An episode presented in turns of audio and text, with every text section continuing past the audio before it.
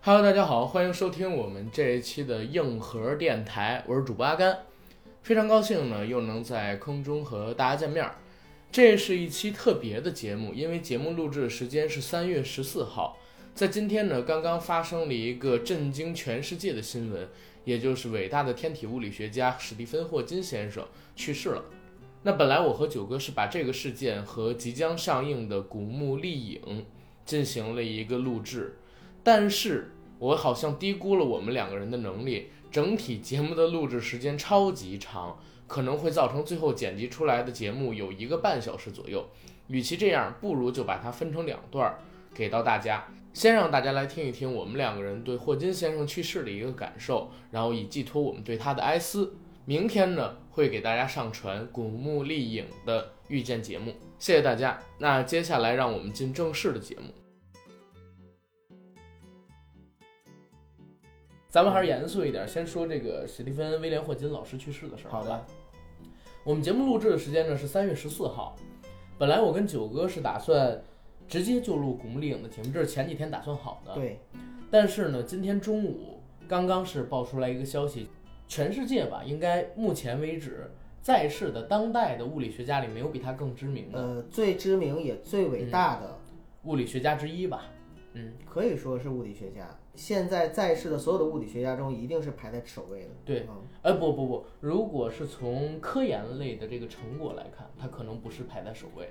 像杨振宁，其实排名也比他高，但是啊，但是在影响力上，他对绝对是排在首位的。因为史蒂芬霍金老师，他不仅仅是一个物理学家、天体学家等等的，他还是一个科普作家，他嗯对写出了非常伟大的《时间简史》以及《果壳里的宇宙》这样的作品，推动了整个物理学在全世界的一个普及工作吧。所以他是非常伟大的一个人，啊、但是今天我们为什么要聊一聊霍金老师呢？实际上，我也是觉得今天发生了第三件大事儿，你知道是什么事儿吗？呃，朋友圈里的物理学家，对，朋友圈里涌现出了大量的物理学家。 今天中午，我在知道史蒂芬霍金老师这个消息去世之后，我第一件事儿，我不是发什么东西，我是看一眼朋友圈儿，因为在我的印象里，朋友圈里又会涌现出一大批霍金老师的狂热爱好者，说老爷子走好，史蒂芬老师又回到了哪儿哪儿哪儿哪儿哪儿。上帝不想让宇宙的秘密让别人知道，所以带走了霍金等等这样的言论。结果我一看，真是但是阿甘，你知道吗？其实带动这些言论的是抢这些热点的公众号。对我看到的很多其实都是公众号啊，发出来的。呃，包括我看到一个周国平发的公众号，嗯，还有一个是你常用的 APP 扫描全能王发的一个公众号。哦，是吗？就是即使跟他完全不搭嘎，可能也会发类似的这样的一个蹭热点，蹭这个热点，对对吧因为它会走流量。对，你看没看到我发了一条朋友圈？没有，我今天中午发了一条朋友圈，我写的一句话，我说：“你们都看过霍金的书吗？你们一个个就怀念他，老爷子走好什么什么的。”或者人家就看过，有人回复我，比如说我白姐回复我说，我觉得大家应该都看过《时间简史》吧。然后我义正言辞的回复了她一条，我觉得我朋友圈里一半人都没看过《时间简史一半儿都是少的。但是，对难道没看过《时间简史》的就不能够怀念老爷子吗？我在这说几个点啊，嗯嗯第一个，霍金他有好几次来到中国，》。对，对吧？而且老爷子在生前的时候呢，相当于是做了大量的科普的工嗯、作。对对对，大家即使没看过他的《时间简史》，但是知道他实是际上谁也知道他的事迹，知道对他的生平，对，比如包括就是说他身残志坚了五十多年，然 后创是是五十多年，不是五十多年，他那病是二十多岁开始得的，对不对？啊得了开始就是慢慢的就不良于行了，但是他啊越来越真正严重。的，对对对，那这么说的话，也确实是五十来年。然后另外呢，还有就是老爷子他也参演了很多的剧啊，比如说像《生活大爆炸》生活里大爆面炸就有很多他的角色。 对，我的一个朋友圈里边的人就说，就是庆华老师，金花老师，嗯我看到他发的朋友圈就是我《生活大爆炸》里最喜欢的角色今天走了。是吗？就在看到这个新闻之后，应该是第二个或者第三个冒出来吧。我说谢耳朵嗯该有多难过呀！我特别期待看到下一期的《生活大爆炸》会不一会定对他会向有他这致个敬的。嗯一定会有关于史蒂芬霍金老师去世的消息。嗯除了这个以外，其实我相信很多朋友也一定听过这个笑话，跟嗯霍金的有关。哎，我问你，阿甘，嗯你有《时间简史》吗？然后阿甘回我说，我哪有《时间简史》啊，我这么忙。不，你听我说，有同事啊在我朋友圈里，我发这条朋友圈之后啊，他回复我说：“哥们儿，你有时间简史吗？”嗯，那个简史，嗯我说我没有时间简史，但我有心情看果壳里的胸脯。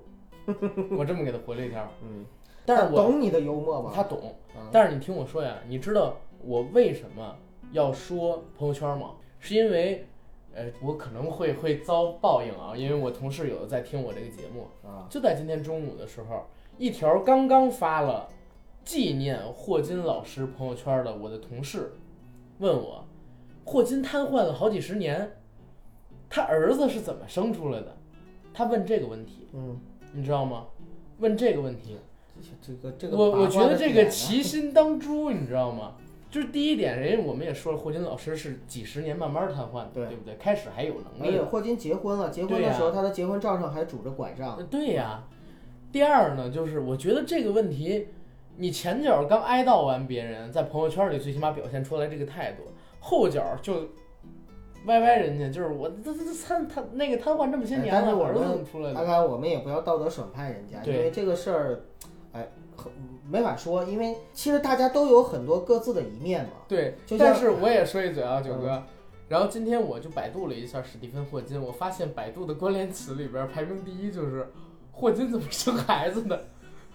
我觉得这个太扯淡了，你知道吗？就跟那一年杨绛老师去世一样，我我是看过我们仨的，嗯我知道他跟那个他先生的感情是怎么样啊、他先生在写作，他在旁边织毛衣，逗着自己的女儿，三个人怎么生活哎。但是好多好多人是完全不了解他，然后就是为了显摆自己，你明白吗？我最敬爱的谁谁谁谁谁离开了，我特看不上这样的人。你没看到就是我们在微博或者是任何的视频网站上，包括爱奇艺、优酷的弹幕，嗯，比如说看一个电影的时候的弹幕嘛，你看你就会知道大家关注的点有多么的不同，多么的奇妙了。对，你就想一想，如果杨振宁去世的时候会有多少弹幕？杨振宁去世可能不会有霍金这么多弹幕，会有。真的假的？杨振宁在国内骂的多，对啊，那弹幕就会更多。但是有人说人死为大，会不会说养老去世之后又被捧成一个神呢？你永远不要低估一个中国人的道德底线。那应该是前脚骂的特别狠，后脚又把人捧成神仙。阿甘，这样，我昨天啊刚看了，为了聊今天的古墓丽影嘛，我嗯昨天刚把古墓丽影一和二重新在爱奇艺上嗯看了一遍，嗯因为我看的时候是看的弹幕版，嗯，然后有很多的弹幕，基本上弹出来的弹幕都是什么呢？都是关于朱棣的胸的评价。 然后身材的评价以啊及他嘴的评价，当然嘴是肯定是很脏的那种评价。啊，对，就有一条弹幕吸引了我，嗯，他怎么说？他说：“哎呀，如果让外国人看到你们这样子，会不会觉得中国人有多那啥呀？”然后我就想，其实外国人也一样，人性嗯就是这人性样就是这的样。当别人看不到你，不知道你是谁的时候，不知道你在屏幕对面是什么样的一个状态的时候，你就可以去释放内心真实的自己，对。九哥，你你你跟我认识一年多了，你知道我有一句口头禅是什么吗？是吗？不要跟人性作对，嗯，不要跟人性作对没。错。你跟人性作对是非死不可。就在前两天，我参加了一个酒局，我们同事结婚，我在这酒局上边跟人聊天，他们聊到就是未来可能人会活一二百岁，嗯，这样的一个问题。有一哥们儿说，人活到一二百岁有什么用啊？我也不能吃，我也不能喝，我也不能抽，我也不能那啥。然后他媳妇儿就说：“哎，你这人怎么这么肮脏龌龊，怎么怎么样？”我说：“嫂子，你别这么说，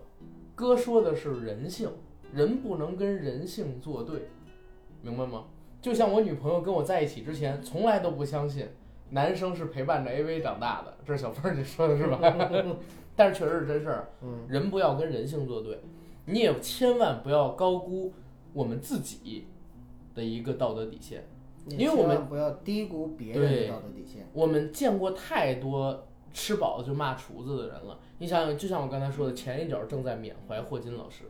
后一脚，霍金是怎么生孩子的，就在网上搜。我觉得这是目前吧，我们国内的一个普遍现象，网友的普遍现象，或者网络的普遍现象。网络的普遍现象。明明自己还一知半解，或者说明明自己对这个人并不了解，就跟风、盲目的去显示自己、彰显自己，为了可能说在朋友圈里博一个彩头，或者说在微博上面博一点关注，就做出你并不了解的人、并不了解的事。但是这种东西，我觉得是特别不可取的。我也希望啊，未来我的朋友圈里，如果哪天又有一个重要人物去世了，比如说是那个比雕多一点儿那个去世了，不会发生像现在这样的事情。当当当当当当当当，你们知道他是谁吗？哎，大家会会 会有人不知道他是对对谁对，等吗？嗯会儿我举个别的例子，我举个别的例子，比如说斯蒂芬金去世，哎，去知道他的人真没那么多，也不会有这样的现象。可以，就说其实他哎，他就挺说比如说挺杨挺振宁高的，啊杨嗯杨老，比如说杨老去世了，我真的不希望有那么多在他生前一直谩骂他的人，转头就把他给奉成一个神，说哎杨老怎么怎么样。我真的不希望前脚还在说老牛吃嫩草，一树梨花压海棠，不洁身自好这种批评骂向他的人，后脚就说哎呦他为科学做了那么大的贡献，他是第一个拿到诺贝尔奖的中国人、华人什么什么的。我是真的不希望再发生这样的事情。安嗯安，你知道今天群里面我扫了一眼，我还嗯看到了一个人说了这样的一个话，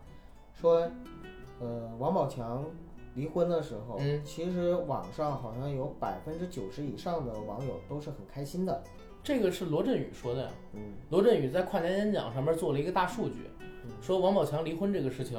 好多人都在骂马蓉，但是实际上经过大数据测算，有百分之九十以上的人心里边是在窃喜的。他们窃喜什么？我我觉得，嗯，我可以开心，我替王宝强开心，替他走出了这样的一段不完美或者说不应该的、不正确的婚姻开心。那你但是九哥还是刚才那句话，你不要跟普遍大众的人性作对，因为人性就是这样，笑人无，气人有。恨人有笑人无，对，嗯，那他看到一个傻小子，就是他们印象中傻小子，其实宝强很聪明嘛，对吧？他们印象中的一个傻小子，可能说一步登天了。那当这个傻小子出现一点点波折，或者说嗯像发生生活宝强中这出样的现了事不顺，对，其实绝大多数人都是在窃喜的，包括前两天我们去一个活动，活动上边演了一个节目，节目上边有一个大哥演了段二人转，二呃不，我不是说二人转不好啊，他是举了一个笑话，说外面的女人是什么什么酒，然后家里的女人呢，在他们那边叫散白酒，嗯。我们家的散白酒，在座的各位要不要尝两口？说了这么一个笑话，那个时候有人笑嘛，嗯笑着笑着，他媳妇儿就在台上，呃，也是装的嘛，肯定演的嘛，说生气，哎，你这人怎么这么不着调啊？她老公这么说，我有什么不着调的？啊散白酒尝两口，人家贾乃亮都忍了，我也能忍啊。但是我就想说， 这贾乃亮这事儿，大家也是窃嗯喜。羽泉呢？羽泉，我觉得可能这种心思少一些。啊，羽泉跟宝强还是不一样，羽凡最起码是靠才华撑着嘛。那倒是。嗯，反正这是目前社会的一个现状，中最起码是中国社会的一个现状，聊远了，聊远了。嗯啊嗯，但是我们还是寄托对霍金老师的一个哀思啊，就像刚才说到的，他二十多岁就患上渐冻症，然后和病魔斗争了几十年，在轮椅上成为现如今人类社会的宇宙之王，带领我们整体人类科学走向了另外一个崭新的维度。大家知道“宇宙大爆炸”嗯这个词和概念呢，也是由霍金提出来的，并且呢，在整个的科学领域，其实霍金呢是引领着理论物理学走对入了一个非常继爱因斯坦、继牛顿和爱因斯坦之后，走入了一个全新的境界。虽然我们可能在这一辈子里边都不一定有机会对去研究那些高深的科学知识，但是我觉得我们作为年轻人来说，不管我们从事任何的行业，我们都应该去向霍金学习。对，因为你知道吗，阿甘，在医生呃给他确诊患了那个病之后呢，告诉他他只有两年左右的时间去活是了，这个我知道。但是他整整活了半个世纪多。对，霍金的大脑中真的有一个宇宙，他真的是有一个伟大的灵魂。对，伟大的灵魂没有受到一个残破的躯壳的桎梏，为人类社会创造了如此伟大的一笔知识上的财富。对，霍金不管从任何角度来讲，都是一个非常伟大的伟人，伟人，嗯，对这个是可以盖棺定论的。对，可以盖棺定论。咱们以后要是有机会，也可以聊一聊《霍金传》《万物理论》这样霍金老师的电影儿，好吧？嗯啊，然后咱们霍老师这一块儿就先聊到这儿了，因为好的这个话题说实话比较沉重。嗯我们也不想呢跟风去跟大家呢，就是对介绍太多关于霍金的生平。对，嗯反正我是推荐大家读两本书，一本是《时间简史》，一本是《果壳里的宇宙》，这个都是我们上大学或者说是自己工作之后都读过的东西。嗯。我们进下一个话题。